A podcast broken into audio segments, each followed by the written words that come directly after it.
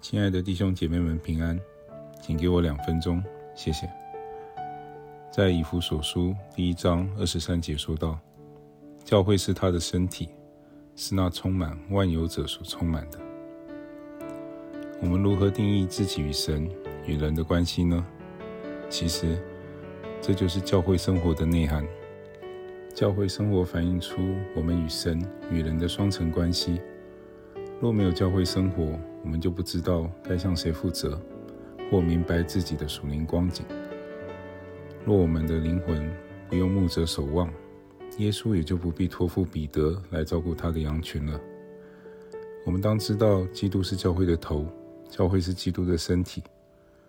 若没有教会生活，很明显的，我们就不是以基督为首。像这样，人如果说自己属于主，却不期待与主所爱的教会有美好的关系，这便是谎言。当然，教会并非指建筑物，而是以基督为首的属灵生命共同体。进入神的家，我们才能够找回真正的自己，从而发现自己是谁。换言之，一个面对神、面对人的人，终究必能看出自己的真正本相。教会生活就是我们与神与人的关系的呈现，这是很实际的生命写照。当我们能与神和好，款待神，就能与人和好，款待人；当我们与人和好，款待人，就能够与神和好，款待神。因为当我们坐在最小的弟兄身上，就是坐在神的身上。让我们一起来祷告：神啊！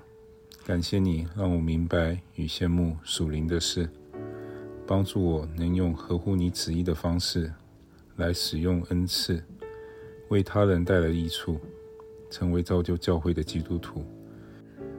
更求你赐给我传扬你话语相关的恩赐，能够去帮助更多身边的人、自己的家庭以及所处的国家。